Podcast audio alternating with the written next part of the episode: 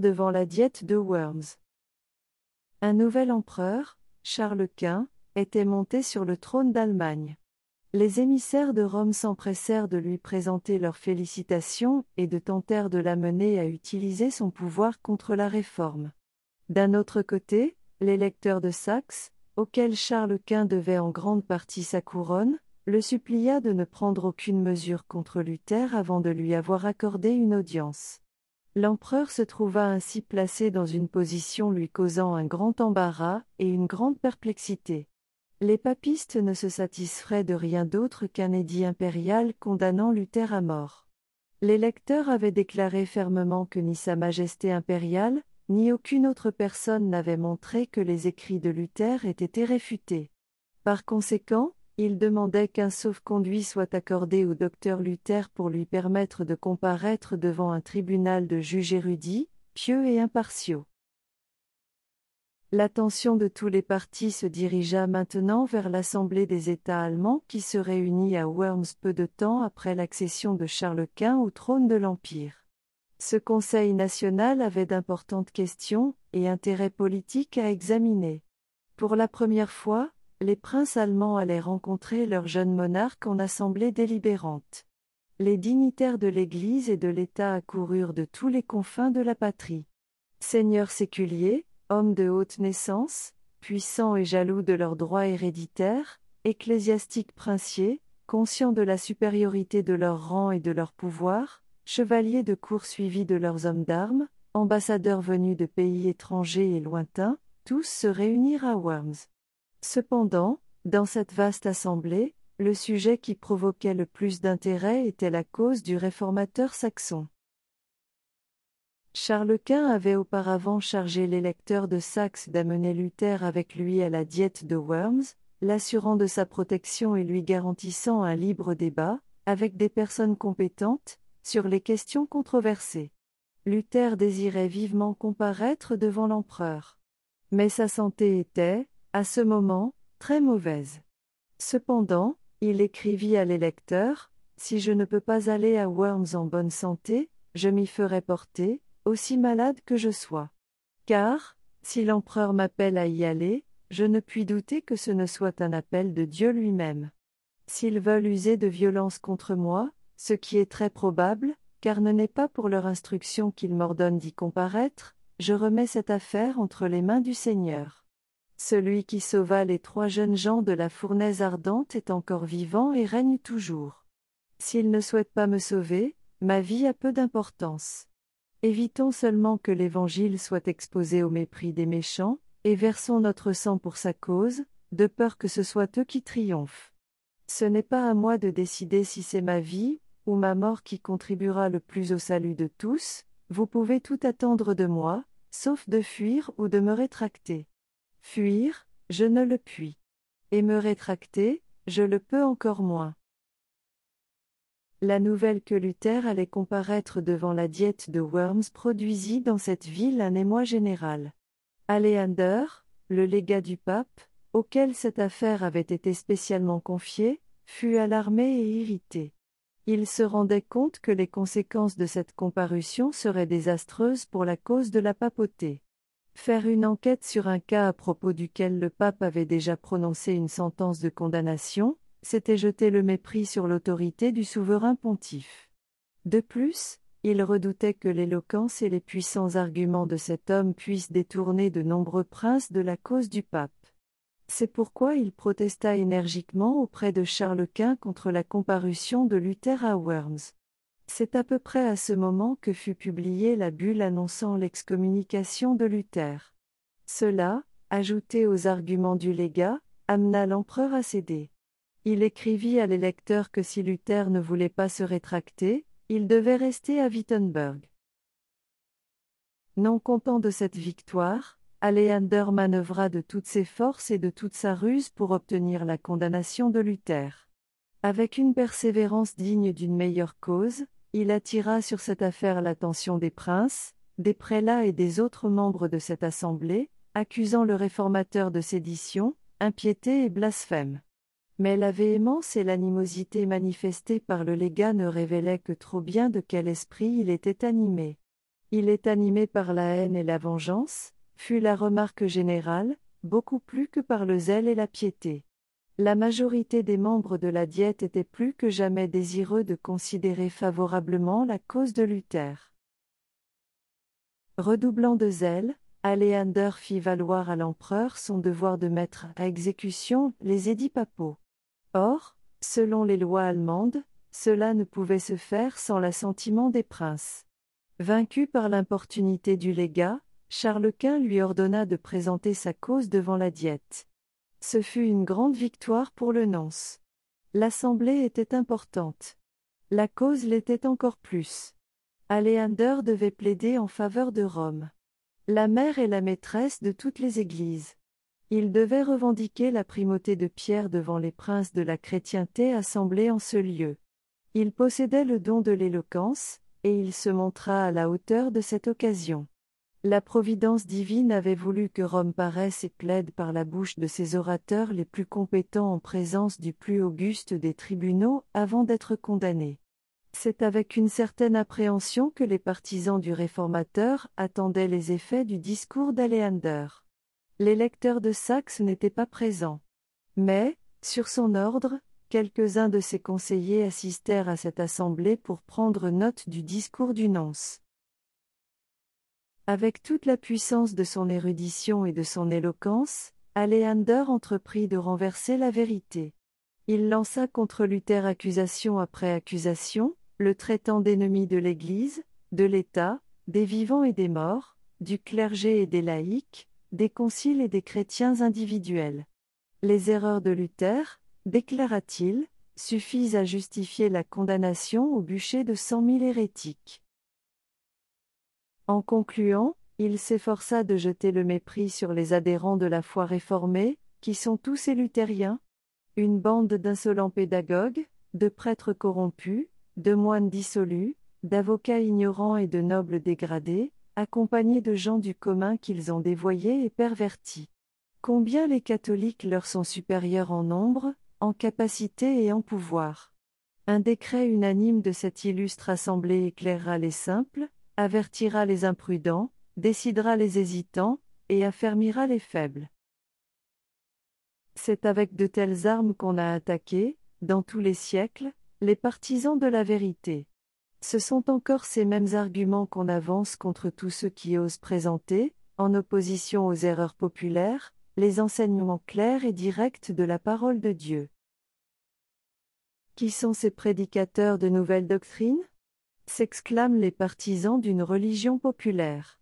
Ils sont sans instruction, peu nombreux et appartiennent aux plus basses classes de la société.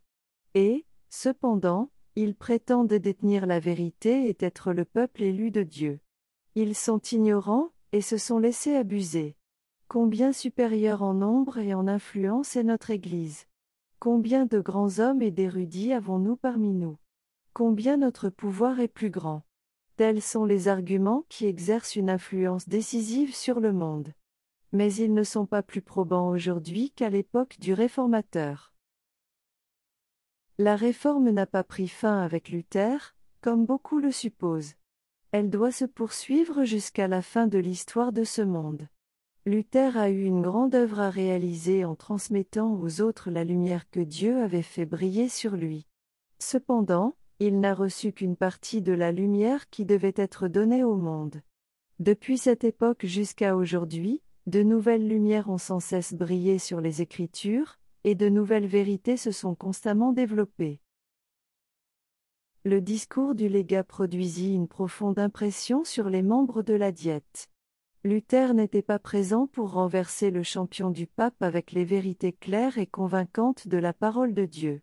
Personne ne tenta de prendre la défense du réformateur. L'opinion générale était disposée, non seulement à le condamner, lui et ses doctrines, mais aussi, si possible, à déraciner l'hérésie. Rome avait profité de l'occasion la plus favorable pour défendre sa cause.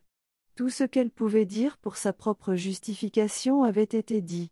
Mais cette apparente victoire fut en réalité le signal de sa défaite. Dès ce moment, le contraste entre la vérité et l'erreur deviendrait d'autant plus manifeste qu'elles allaient pouvoir se livrer au vêtement bataille. Jamais plus, À partir de ce jour, Rome ne retrouva la sécurité dans laquelle elle avait vécu jusque-là.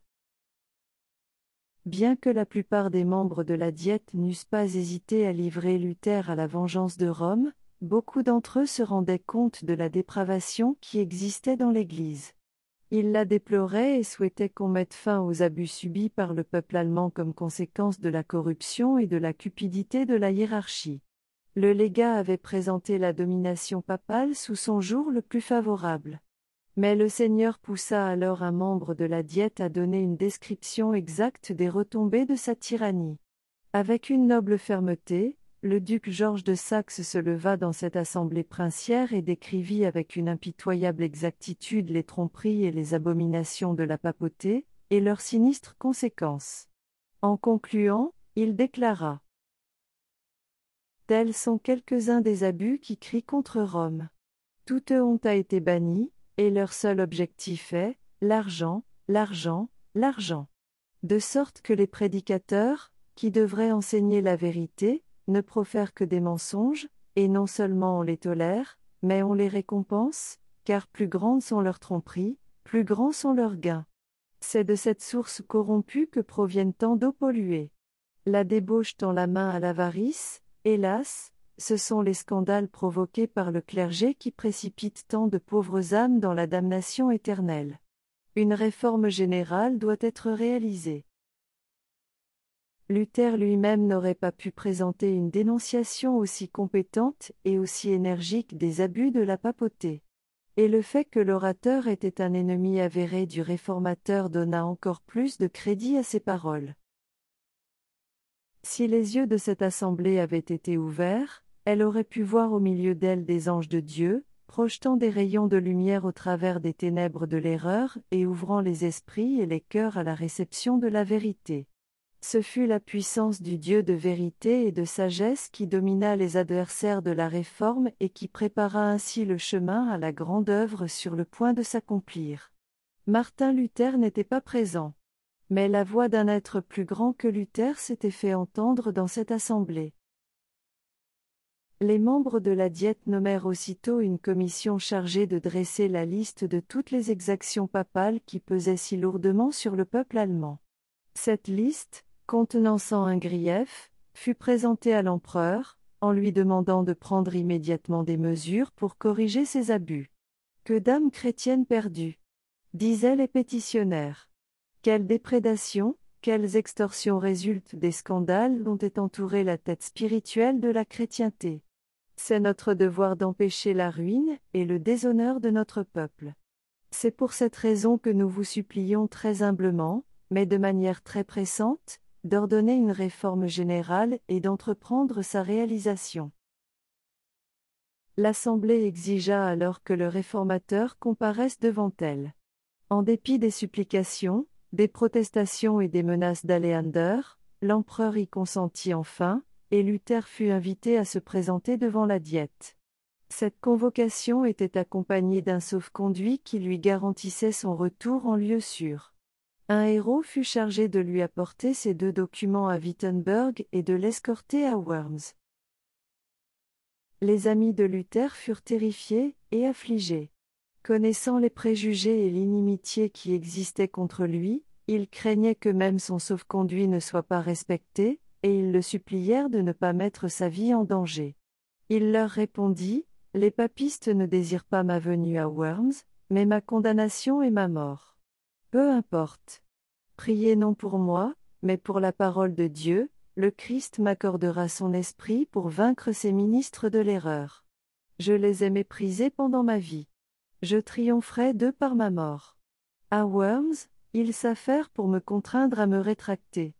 Voici quelle sera ma rétractation, j'ai dit autre, fois que le pape était le vicaire du Christ. Mais, maintenant, j'affirme qu'il est l'adversaire de notre Seigneur et l'apôtre du diable. Luther n'allait pas entreprendre seul ce dangereux voyage. Outre le messager impérial, trois de ses amis les plus fidèles décidèrent de l'accompagner. Mais Langton souhaitait ardemment se joindre à eux. Lié à Luther par une étroite amitié, il aspirait à le suivre si nécessaire, jusqu'en prison ou à la mort. Mais Luther refusa. S'il devait périr, l'espoir de la réforme devait reposer sur son jeune collaborateur. En se séparant de Mélenchon, le réformateur lui dit, Si je ne reviens pas, et si mes ennemis me mettent à mort, continue à enseigner et demeure ferme dans la vérité. Travaille à ma place, si tu survis, ma mort aura peu d'importance. Des étudiants et des citoyens qui s'étaient rassemblés pour assister au départ de Luther furent profondément émus. Une multitude de personnes dont le cœur avait été touché par l'Évangile lui dit adieu en pleurant. C'est ainsi que le réformateur et ses compagnons quittèrent Wittenberg. En cours de route, ils se rendirent compte que de sombres pressentiments préoccupaient le peuple. Certaines villes ne leur firent aucun honneur. Comme ils s'arrêtaient pour passer la nuit, un prêtre ami de leur cause exprima ses craintes en faisant à Luther le portrait d'un réformateur italien qui avait subi le martyre. Le lendemain, ils apprirent que les écrits de Luther avaient été condamnés à Worms. Des messagers impériaux proclamaient le décret de l'empereur et ordonnaient au peuple de remettre aux magistrats les écrits interdits. Le héros, craignant pour la sécurité de Luther lors de cette assemblée, et pensant que sa résolution était peut-être déjà ébranlée, lui demanda s'il souhaitait toujours poursuivre sa route. Luther lui répondit, Même si je suis interdit dans toutes les villes, je continuerai. À Erfurt, Luther fut reçu avec les honneurs. C'est entouré de foules admiratrices qu'il traversa les rues qu'il avait souvent parcourues avec sa bourse de mendiant. Il visita la cellule qu'il avait occupée dans son ancien monastère et réfléchit aux luttes par lesquelles il était passé et au travers desquelles la lumière qui illuminait maintenant l'Allemagne avait été répandue dans son âme. On le supplia de prêcher. Cela lui avait été interdit. Mais le héros lui en donna la permission, et le moine qui avait autrefois fait les basses besognes du monastère monta en chair. Il s'adressa à la foule assemblée sur ces paroles du Christ, Que la paix soit avec vous. Dit-il. Les philosophes, les docteurs et les écrivains ont tenté d'enseigner aux hommes le chemin de la vie éternelle, mais ils n'ont pas réussi. Je vais maintenant vous le dire. Dieu a ressuscité un homme d'entre les morts, le Seigneur Jésus-Christ, pour pouvoir détruire la mort, extirper le péché et fermer les portes de l'enfer. Telle est l'œuvre du salut, le Christ a vaincu. Telle est la joyeuse nouvelle. Et nous sommes sauvés par ses œuvres, et non par les nôtres, notre Seigneur Jésus-Christ a dit, Que la paix soit avec vous. Regarde mes mains. C'est-à-dire. Regarde, ô homme, c'est moi, moi seul, qui ai ôté ton péché et qui t'ai racheté, et, maintenant, tu as la paix, dit le Seigneur. Il poursuivit en montrant que la véritable foi se manifeste par une vie sainte. Puisque Dieu nous a sauvés, veillons à ce que nos œuvres lui soient agréables. Es-tu riche? Que tes biens servent à répondre aux besoins des pauvres. Es-tu pauvre? Que tes services soient agréables aux riches. Si tes œuvres ne sont utiles qu'à toi seul, le service que tu prétends offrir à Dieu n'est que mensonge. L'auditoire écoutait, comme fasciné. Le pain de vie était présenté à ces âmes affamées. Le Christ était exalté devant leurs yeux, au-dessus des papes, des légats, des empereurs et des rois. Luther ne mentionna pas la situation périlleuse dans laquelle il se trouvait lui-même. Il ne fit rien pour attirer sur sa personne l'attention ou la sympathie. En contemplant le Christ, il s'était lui-même perdu de vue. Il se cachait derrière l'homme du calvaire, ne cherchant qu'à présenter Jésus comme le Rédempteur du pécheur. Pendant que le réformateur poursuivait sa route, on le considérait partout avec un profond intérêt. Une foule avide se pressait autour de lui, et des voix à mille avertissaient des desseins des romanistes. Ils vous brûleront, disaient certains, et ils réduiront votre corps en cendres, comme ils l'ont fait pour Jean Hus. Luther répondait même s'ils allumaient un feu qui brûle de Worms à Wittenberg et dont les flammes atteindraient le ciel, je le traverserai au nom du Seigneur, j'entrerai dans les mâchoires de ce béhémoth et lui briserai les dents, en confessant le nom du Seigneur Jésus-Christ. La nouvelle qu'il approchait de Worms produisit un profond émoi. Ses amis tremblaient pour sa sécurité. Ses ennemis craignaient pour le succès de leur cause. De gros efforts furent faits pour le dissuader de pénétrer dans la ville. À l'instigation des papistes, on tenta de le persuader de se rendre au château d'un chevalier ami, où, déclarait-on, toutes les difficultés pourraient être résolues à l'amiable. Des amis tentèrent de l'effrayer en lui décrivant les dangers qui le menaçaient. Tous leurs efforts furent vains. Luther, sans se laisser ébranler, déclara, Même s'il y avait à Worms autant de diables qu'il y a de tuiles sur les toits, j'y entrerai. Lorsqu'il arriva à Worms, une vaste foule s'assembla à la porte de la ville pour l'accueillir. Une aussi grande foule ne s'était pas assemblée pour accueillir l'empereur lui-même. Un profond émoi se manifestait. S'élevant du milieu de la multitude, une voix perçante et plaintive chanta une mélodie funèbre comme pour avertir Luther du sort qui l'attendait. Dieu sera ma défense, dit-il en descendant de sa voiture. Les papistes n'avaient pas cru que Luther se risquerait vraiment à paraître à Worms, et son arrivée les remplit de consternation. L'empereur réunit aussitôt ses conseillers pour examiner quelle ligne de conduite il fallait suivre. L'un des évêques, un pur papiste, déclara Nous nous sommes longuement consultés sur cette affaire. Que votre Majesté impériale se débarrasse immédiatement de cet homme. L'empereur Sigismond n'a-t-il pas fait brûler Jean Hus? Nous ne sommes tenus ni à accorder un sauf-conduit à un hérétique, ni à le respecter. Non, répondit l'empereur, nous devons tenir notre promesse. Il fut donc décidé d'entendre la cause du réformateur.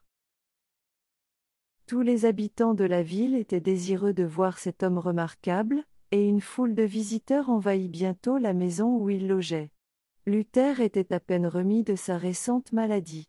Il était fatigué du voyage, qui avait duré deux semaines entières.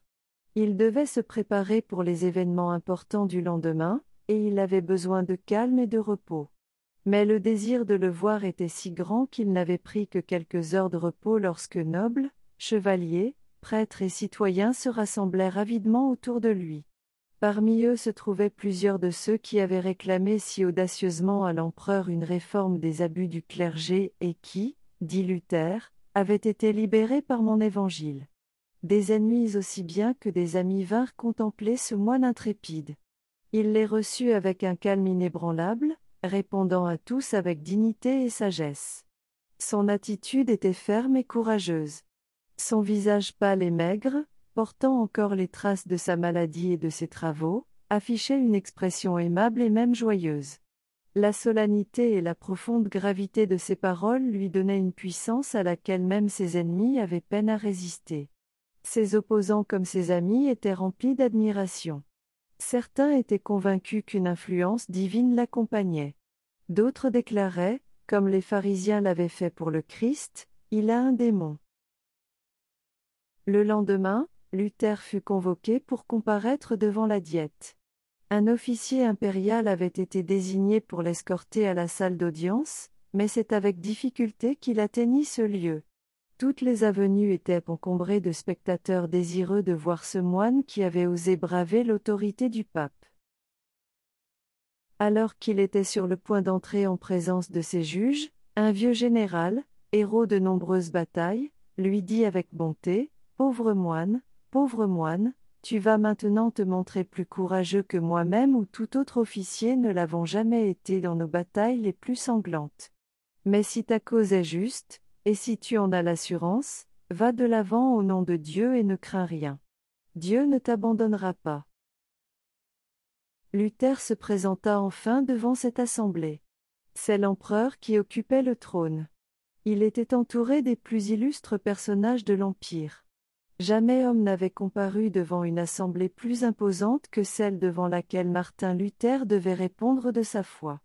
Cette comparution était déjà en elle-même une éclatante victoire sur la papauté. Le souverain pontife avait condamné cet homme. Mais celui-ci se tenait maintenant devant un tribunal qui, par cet acte même, se plaçait au-dessus de l'autorité papale. Le pape l'avait frappé d'interdit et coupé de toute relation avec la société. Cependant, Luther avait été convoqué dans un langage respectueux, et avait été reçu devant la plus auguste assemblée du monde. Le pape l'avait condamné au silence perpétuel. Mais il allait maintenant prendre la parole devant des milliers d'auditeurs attentifs, venant des endroits les plus éloignés de la chrétienté. Une immense révolution avait ainsi été effectuée par l'intermédiaire de Luther.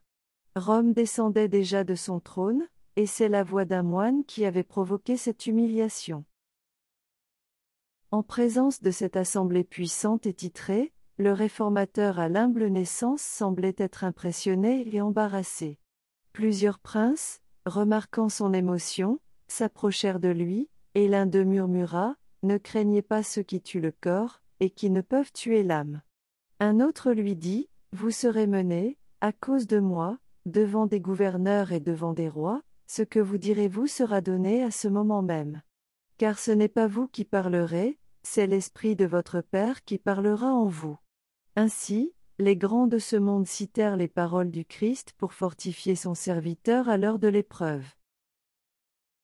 Luther fut conduit directement face au trône de l'empereur. Un profond silence se fit dans cette vaste assemblée. Puis, un officier impérial se leva et, désignant une collection de ses écrits, exigea que le réformateur réponde à deux questions. Il lui demanda s'il les reconnaissait comme siens, et s'il avait l'intention de répudier les opinions qu'il y avait exprimées. Les titres des livres ayant été lus, Luther répondit d'abord à la première question en reconnaissant ces livres comme étant les siens. Quant à la seconde, dit-il, attendu que c'est une question qui concerne la foi et le salut des âmes, et qui implique la parole de Dieu, le plus grand et le plus précieux trésor existant dans le ciel ou sur la terre, j'agirais avec imprudence si je répondais sans réfléchir.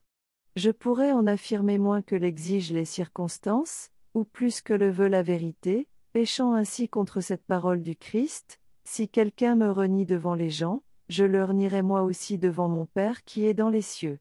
C'est pourquoi je supplie votre impériale majesté, en toute humilité, de m'accorder le temps nécessaire pour pouvoir répondre sans péché contre la parole de Dieu. En présentant cette requête, Luther avait agi avec sagesse.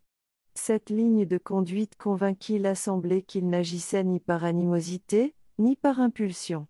Un tel calme et une telle maîtrise de soi, inattendue chez un homme qui s'était montré audacieux et intransigeant, fortifièrent sa cause et lui permirent, par la suite, de répondre avec une prudence, une décision, une sagesse et une dignité qui surprirent et déçurent ses adversaires et qui constituèrent un reproche à leur insolence et à leur orgueil.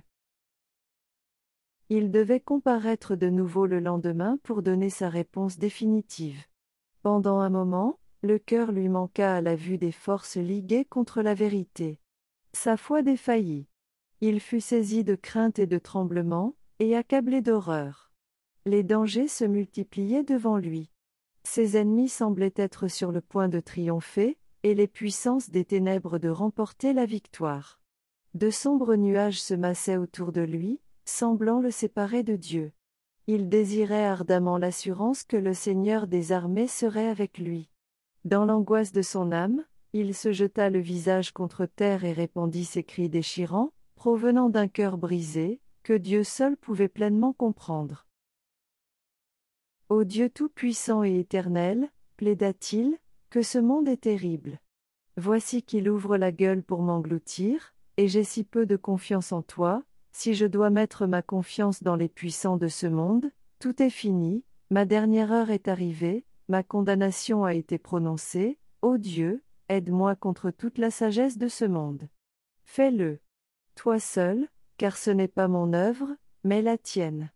Je n'ai rien à faire ici, Rien à débattre avec les grands de ce monde, mais cette cause est la tienne. Et c'est une cause juste et éternelle. Ô Seigneur, aide-moi. Dieu fidèle et immuable, je ne place ma confiance en aucun homme, tout ce qui vient de l'homme est incertain. Tout ce qui vient de l'homme échoue, tu m'as choisi pour cette œuvre, tiens-toi à mes côtés, pour l'amour de ton Fils bien-aimé Jésus-Christ, qui est ma défense, mon bouclier et ma forteresse. Une providence infinie en sagesse avait permis à Luther de prendre conscience de la gravité de sa situation, afin qu'il ne se confie pas en sa propre force et ne se précipite pas dans le danger avec présomption. Cependant, ce n'était pas la crainte des souffrances personnelles, de la torture ou de la mort qui semblait sur le point de fondre sur lui, qui le remplissait de terreur. L'heure de la crise était arrivée, et il ne se sentait pas assez qualifié pour l'affronter. Sa faiblesse pouvait compromettre la cause de la vérité. Ce n'était pas pour sa propre sécurité, mais pour le triomphe de l'Évangile, qu'il luttait avec Dieu. L'angoisse et le conflit de son âme étaient semblables à ceux de Jacob, qui avait combattu avec Dieu pendant toute une nuit auprès d'un ruisseau solitaire. Comme lui, il avait obtenu la victoire. Dans sa totale impuissance, sa foi se cramponna au Christ, le puissant libérateur. Il fut fortifié par l'assurance qu'il ne paraîtrait pas seul devant cette assemblée. La paix revint dans son âme, et il se réjouit de pouvoir exalter la parole de Dieu devant les chefs des nations. L'esprit reposant sur Dieu, Luther se prépara à la lutte qui l'attendait. Il dressa le plan de sa réponse, examina des passages de ses propres écrits et tira des saintes écritures les preuves adéquates pour soutenir sa position. Puis, posant la main gauche sur le volume sacré, ouvert devant lui, il leva la droite vers le ciel et s'engagea à demeurer fidèle à l'Évangile et à confesser sa foi librement, même s'il devait sceller son témoignage de son sang. Lorsqu'il fut de nouveau mis en présence des membres de la diète, son attitude ne portait aucune trace de crainte ou de gêne. Calme et paisible, courageux et noble, il se tenait là, témoin de Dieu parmi les grands de ce monde. L'officier impérial lui demanda de nouveau quelle était sa décision, souhaitait-il répudier ses doctrines? Luther répondit sur un ton réservé et humble, sans violence ni animosité. Son attitude était digne et respectueuse. Cependant, il manifestait une confiance et une joie qui surprirent l'assemblée. Votre Majesté impériale, illustre prince, gracieux Seigneur, dit Luther, je réponds à la convocation qui m'a été fixée hier soir. Et, par la miséricorde de Dieu, je prie Votre Majesté et les illustres princes de daigner écouter ma cause, qui, je l'espère, est juste et vraie. Si, par ignorance, je ne parlais pas selon les formes convenables ou transgressais les usages et convenances de la cour, je vous prie de bien vouloir me pardonner. Car je n'ai pas été élevé à la cour, mais dans la solitude d'un monastère. Puis, entrant dans son sujet, il déclara que ses travaux publiés n'étaient pas tous de la même nature. Dans certains, il avait traité de la foi et des bonnes œuvres, et même ses ennemis les avaient déclarés non seulement inoffensifs, mais aussi utile. Les rejetés seraient condamnés des vérités que toutes les parties reconnaissaient. D'autres dénonçaient la corruption et les abus de la papauté. Répudier ces œuvres fortifierait la tyrannie de Rome et ouvrirait encore plus grande la porte à de nombreuses et graves impiétés. Enfin, dans une dernière catégorie de livres, il avait attaqué des individus qui soutenaient les mots existants. À ce sujet, il reconnut volontiers qu'il avait été plus violent qu'il ne convenait. Il ne prétendit pas être saint. Mais il ne pouvait se résoudre à renier même ses livres, car une telle ligne de conduite encouragerait les ennemis de la vérité, qui en profiteraient alors pour dominer et maltraiter le peuple de Dieu avec encore plus de cruauté. Cependant, je ne suis qu'un homme, et non pas Dieu, continua-t-il. Je ne défendrai donc pas mes écrits autrement que l'a fait mon Seigneur le Christ pour défendre son enseignement, si j'ai mal parlé, prouve-le. Par la miséricorde de Dieu, je vous prie, Votre Majesté impériale, illustre prince et homme de tout rang, de me prouver à partir du témoignage des écrits prophétiques et évangéliques que je suis dans l'erreur. Je suis pleinement disposé à rejeter toute erreur dont on me convaincra. Que dis-je? Je serai le premier à jeter mes livres au feu. Ce que je viens de dire montre clairement que j'ai soigneusement soupçé et examiné les détresses, dangers, troubles et discordes suscités dans le monde entier par mon enseignement, je me réjouis de constater que la parole de Dieu est une cause de troubles et de discorde. Telle est la destinée, tel est le chemin de celui qui prend la parole de Dieu, comme l'a dit le Christ, je ne suis pas venu apporter la paix, mais l'épée. Dieu est merveilleux et terrible dans ses conseils, gardons-nous, en pensant réprimer la discorde, de maudire la parole de Dieu et d'attirer un nouveau déluge de souffrances insupportables, Je pourrais citer ici de nombreux exemples tirés de l'Écriture, le Pharaon, le roi de Babylone et les rois d'Israël, qui contribuèrent le plus sûrement à leur ruine précisément lorsqu'ils entreprirent, par des plans particulièrement habiles, de ramener la paix et l'ordre dans leur royaume. Ils déplacent les montagnes sans qu'elles le sachent. Luther avait parlé en allemand.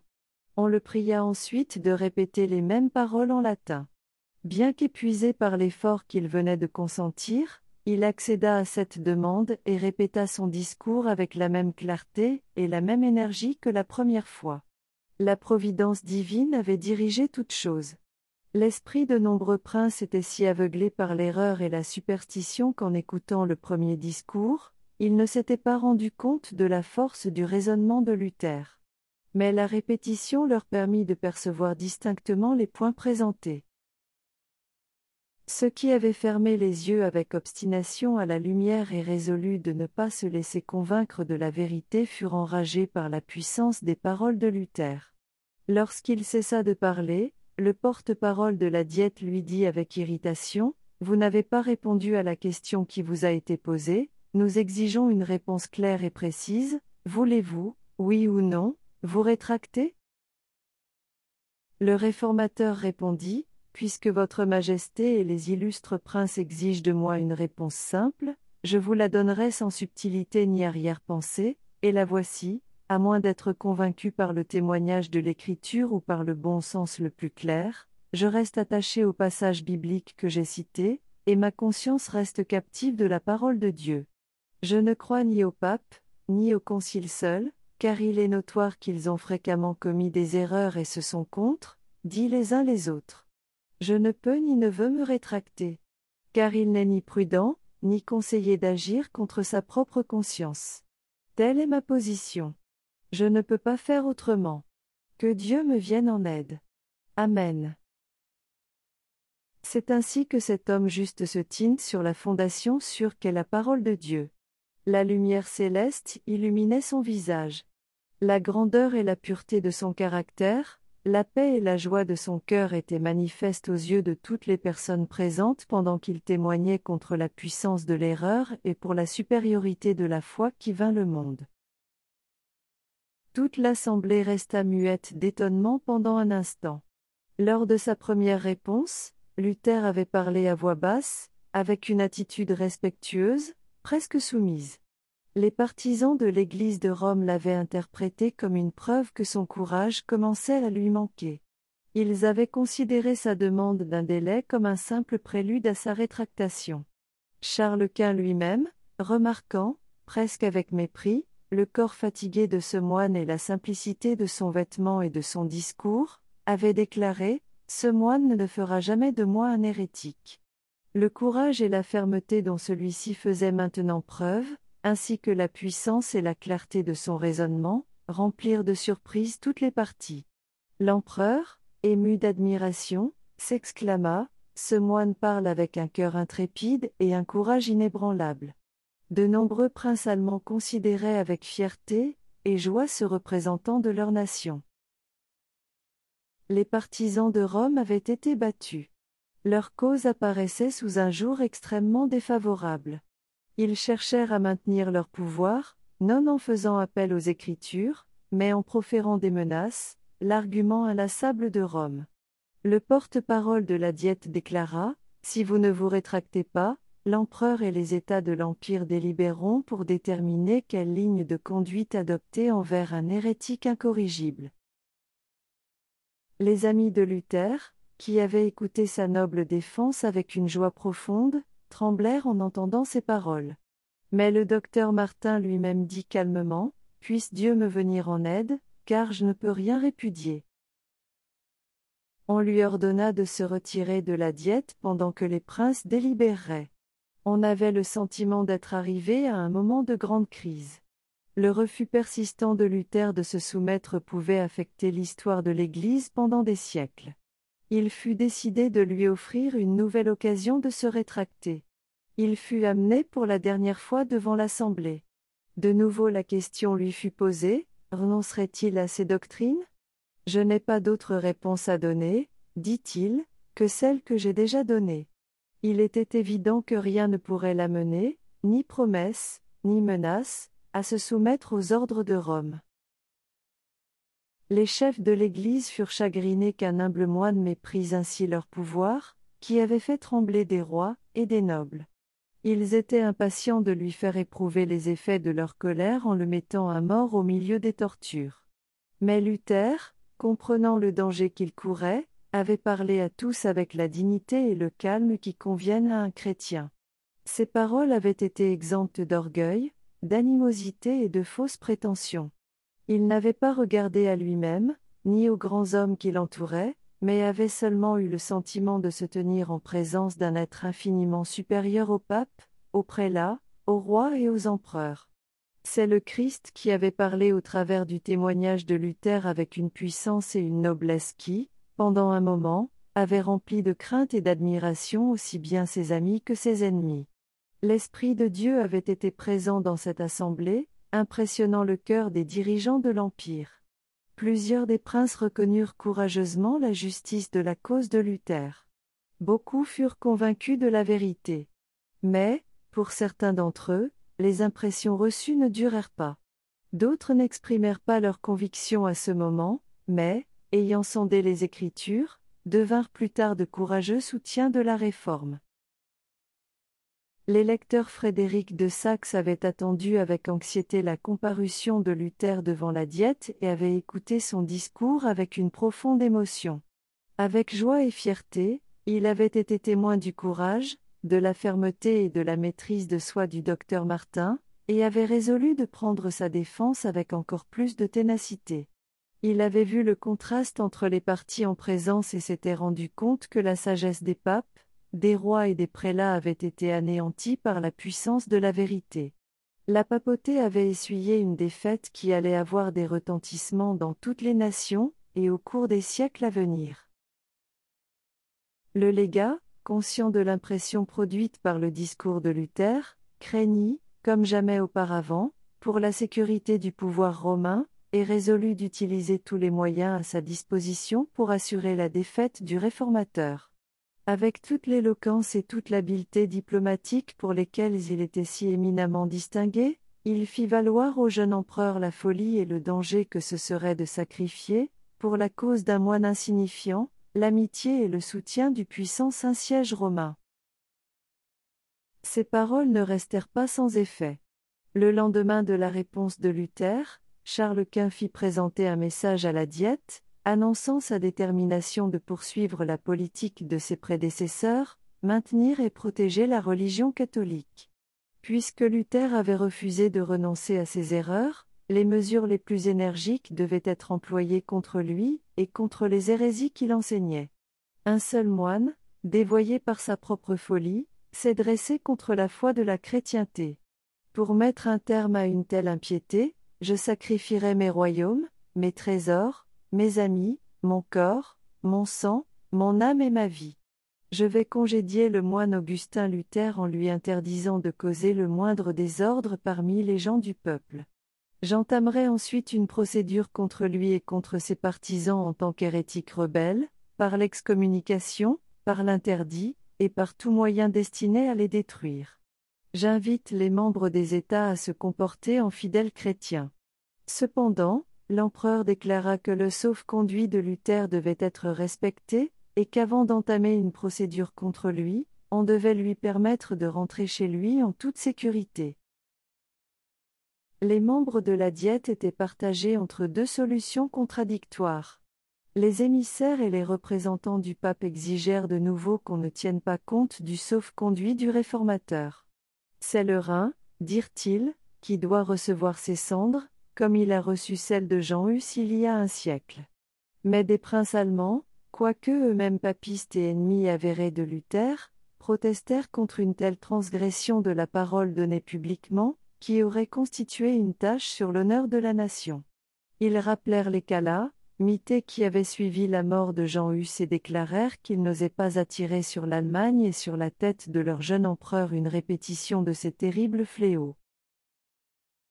Charles Quint lui-même, en réponse à cette vile proposition, déclara Même si l'honneur et la foi étaient bannis du monde entier, il devrait pouvoir trouver refuge dans le cœur des princes.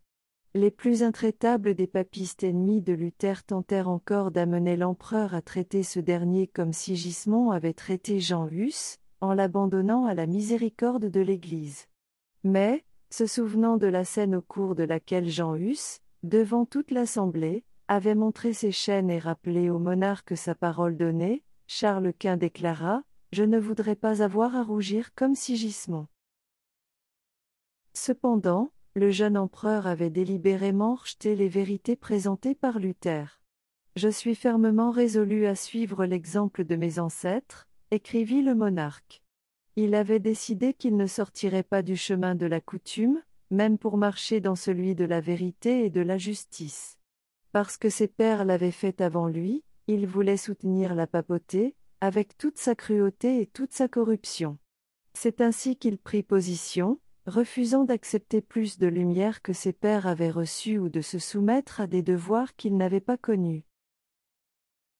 Il y a aujourd'hui beaucoup de personnes qui se cramponnent, elles aussi, aux coutumes et aux traditions de leurs pères. Lorsque le Seigneur leur envoie de nouvelles lumières, elles refusent de les accepter, parce que, leurs pères ne les ayant pas reçues, elles ne veulent pas non plus les recevoir. Nous ne vivons pas à la même époque que nos pères. Il s'ensuit que nos devoirs et nos responsabilités sont différents des leurs. Suivre l'exemple de nos pères pour déterminer notre devoir au lieu de sonder la parole de vérité par nous-mêmes ne nous donnera pas l'approbation de Dieu. Notre responsabilité est plus grande que celle de nos ancêtres. Nous devrons rendre compte des lumières qu'ils ont reçues et qu'ils nous ont transmises en héritage, mais aussi des nouvelles lumières, émanant de la parole de Dieu, qui brillent maintenant sur nous. Le Christ déclara au sujet des Juifs incrédules, Si je n'étais pas venu et si je ne leur avais pas parlé, ils n'auraient pas de péché. Maintenant ils n'ont pas d'excuse pour leur péché. La même puissance divine avait parlé par l'intermédiaire de Luther à l'empereur et au prince allemand. Et, pendant que brillait cette lumière émanant de la parole de Dieu, le Saint-Esprit avait plaidé pour la dernière fois auprès de nombreuses personnes de cette assemblée. Comme Pilate qui, des siècles auparavant, avait permis à l'orgueil et à l'amour de la popularité de fermer son cœur au Rédempteur du monde. Comme Félix qui avait supplié en tremblant le messager de la vérité en ces termes. Pour le moment, va-t'en, quand j'en trouverai le temps, je te rappellerai, comme le fier Agrippa qui avait avoué, encore un peu, tu m'auras persuadé, tu auras fait de moi un chrétien. Et pourtant s'était détourné du message venu du ciel, de même, Charles Quint, cédant aux impératifs de l'orgueil et de la politique du monde, avait décidé de rejeter la lumière de la vérité. Des rumeurs de ce qui se tramait contre Luther se répandirent largement, produisant un profond émoi dans la ville. Le réformateur s'y était fait de nombreux amis, qui, connaissant la cruauté et la traîtrise de Rome envers tous ceux qui osaient exposer sa corruption, résolurent qu'il ne devait pas être sacrifié. Des centaines de nobles s'engagèrent à le protéger. Plusieurs d'entre eux dénoncèrent le message royal comme inspiré par une lâche soumission au pouvoir dominant de Rome. Sur les portes des maisons et sur les places publiques, des écriteaux furent apposés, certains condamnant Luther et d'autres le soutenant. L'un d'eux citait simplement les paroles significatives du sage Malheureux es-tu, pays dont le roi est un jeune homme. L'enthousiasme populaire en faveur de Luther dans toute l'Allemagne convainquit à la fois l'empereur et les membres de la Diète que toute injustice perpétrée à son égard mettrait en danger la paix de l'Empire, et même la stabilité du trône. Frédéric de Saxe maintint une réserve délibérée. Dissimulant soigneusement ses véritables sentiments envers le réformateur, il veillait sur lui avec une vigilance infatigable en observant tous ses mouvements, ainsi que ceux de ses ennemis. Mais beaucoup ne cachaient pas leur sympathie pour Luther. Des princes, des comtes, des barons et autres personnages distingués, aussi bien ecclésiastiques que membres laïcs, lui rendirent visite. La petite chambre du docteur Martin, écrivit palatin, ne pouvait pas contenir tous les visiteurs qui se présentaient. La population le considérait comme un être surhumain. Même ceux qui n'ajoutaient pas foi à ces doctrines ne pouvaient qu'admirer la haute intégrité qui l'amenait à braver la mort plutôt que de violer sa conscience. De sérieux efforts furent déployés pour amener Luther à accepter un compromis avec Rome.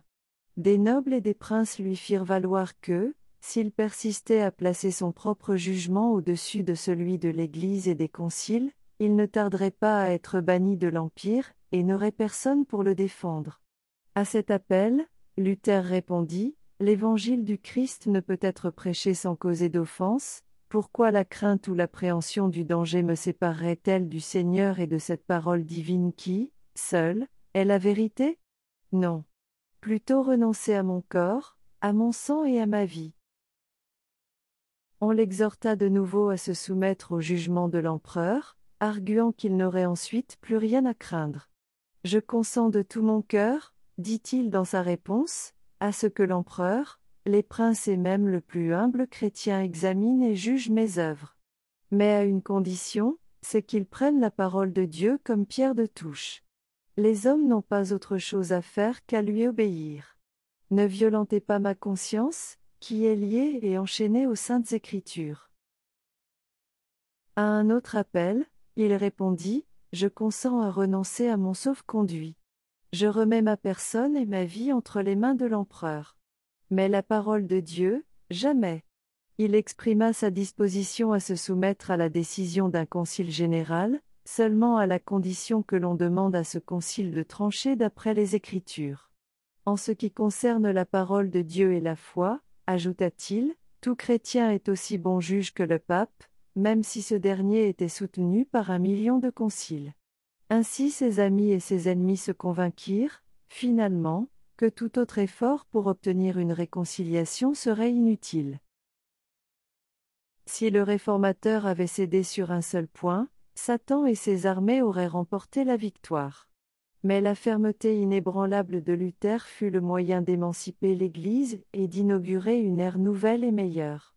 L'influence de cet homme seul, qui osa penser et agir par lui-même en matière de foi, allait affecter l'Église et le monde non seulement à son époque, mais aussi dans toutes les générations à venir.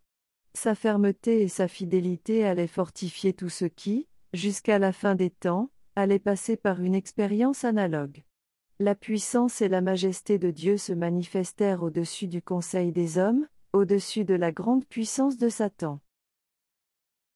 Luther reçut bientôt l'ordre, par l'autorité de l'empereur, de rentrer chez lui. Il savait que cet ordre serait rapidement suivi de sa condamnation. Des nuages menaçants planaient sur son chemin. Mais, lorsqu'il quitta Worms, son cœur était rempli de joie et de louanges. Le diable lui-même, dit-il, gardait la citadelle du pape. Mais le Christ y a pratiqué une large brèche, et Satan a été forcé de reconnaître que le Seigneur est plus puissant que lui.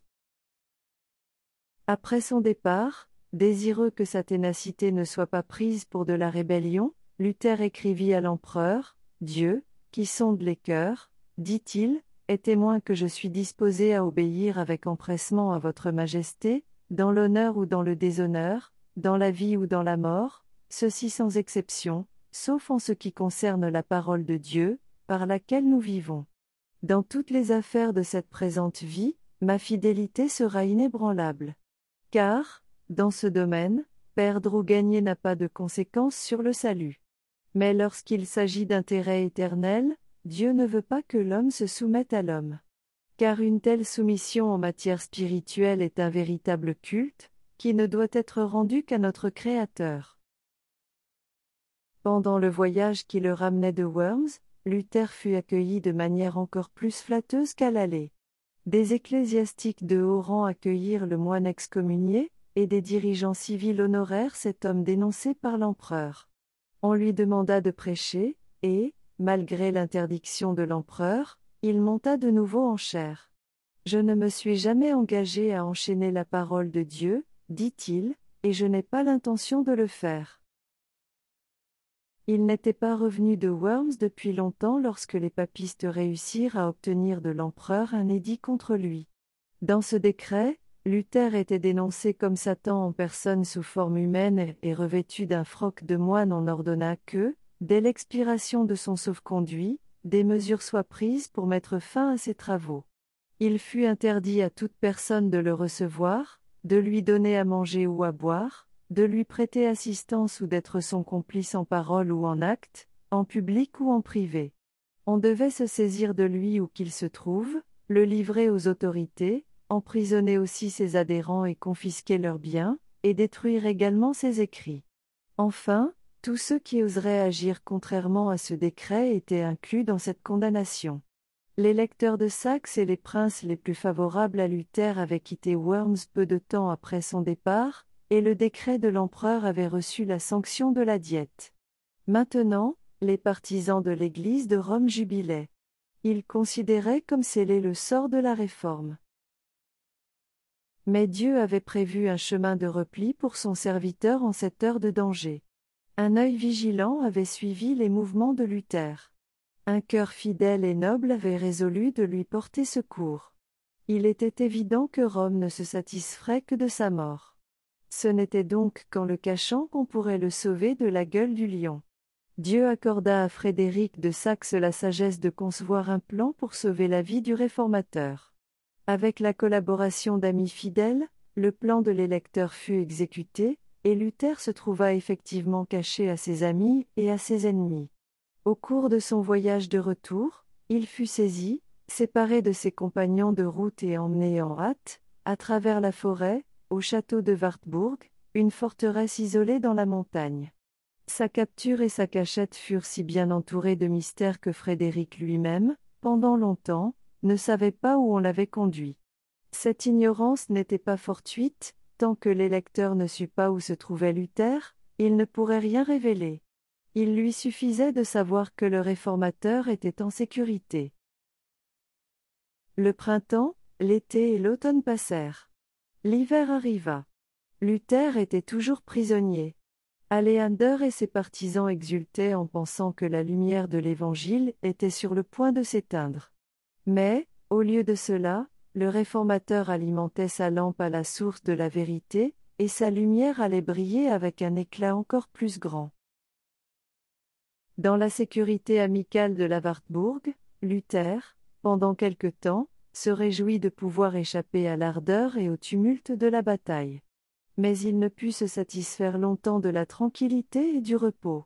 Habitué à une vie active et à de sévères conflits, il pouvait difficilement supporter de demeurer inactif.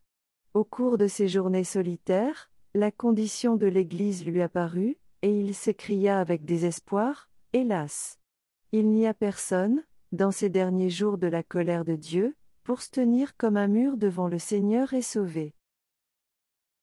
Israël. De nouveau, ses pensées se tournèrent vers lui-même, et il craignit d'être accusé de lâcheté s'il se retirait du combat. Puis, il se reprocha son indolence et son amour du confort. Pourtant, il accomplissait chaque jour plus que ce qui semblait possible pour un seul homme. Sa plume n'était jamais au repos.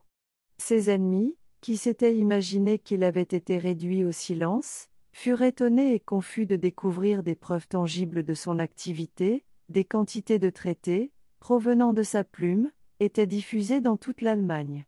Il accomplissait aussi une œuvre de la plus haute importance en faveur de ses concitoyens en traduisant le Nouveau Testament en allemand. Depuis son rocher de Patmos, il continua pendant presque une année entière à proclamer l'Évangile et à dénoncer les péchés et les erreurs de son temps. Cependant, ce n'était pas seulement pour préserver Luther de la colère de ses ennemis, ni même pour lui octroyer un moment de tranquillité afin de réaliser ses importants travaux que Dieu avait retiré son serviteur de la scène de la vie publique. Il avait en vue quelque chose d'encore plus précieux pour lui. Dans la solitude et l'obscurité de sa retraite montagnarde, Luther était éloigné de tout soutien terrestre et à l'abri de toute louange humaine. Il fut ainsi sauvé de l'orgueil et de la confiance en soi-même qui sont si souvent la rançon du succès.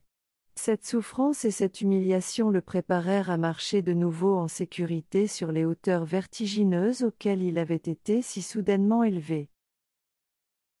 Lorsque les hommes se réjouissent de la liberté que leur apporte la vérité, ils ont tendance à exalter ce que Dieu a utilisé pour briser les chaînes de l'erreur et de la superstition. Satan s'efforce de détourner leurs pensées et leurs affections de Dieu pour les fixer sur des intermédiaires humains. Il les amène à honorer ceux qui n'ont été que de simples instruments, et à ignorer la main qui dirige tous les desseins de la Providence. Trop souvent, les chefs religieux qu'on a ainsi loués et révérés perdent de vue leur dépendance envers Dieu, et sont amenés à se confier en eux-mêmes. Il en résulte qu'ils cherchent à dominer l'esprit et la conscience du peuple, qui est disposé à les considérer comme des guides au lieu de se référer à la parole de Dieu. L'œuvre de réforme est souvent retardée à cause de ce comportement toléré par ses partisans. Dieu désirait préserver la cause de la réforme de ce danger. Il désirait que cette œuvre porte non l'empreinte de l'homme, mais la sienne. Les yeux des hommes s'étaient tournés vers Luther en tant qu'interprète de la vérité. Il fut mis de côté pour que tous puissent tourner leur regard vers l'éternel auteur de la vérité.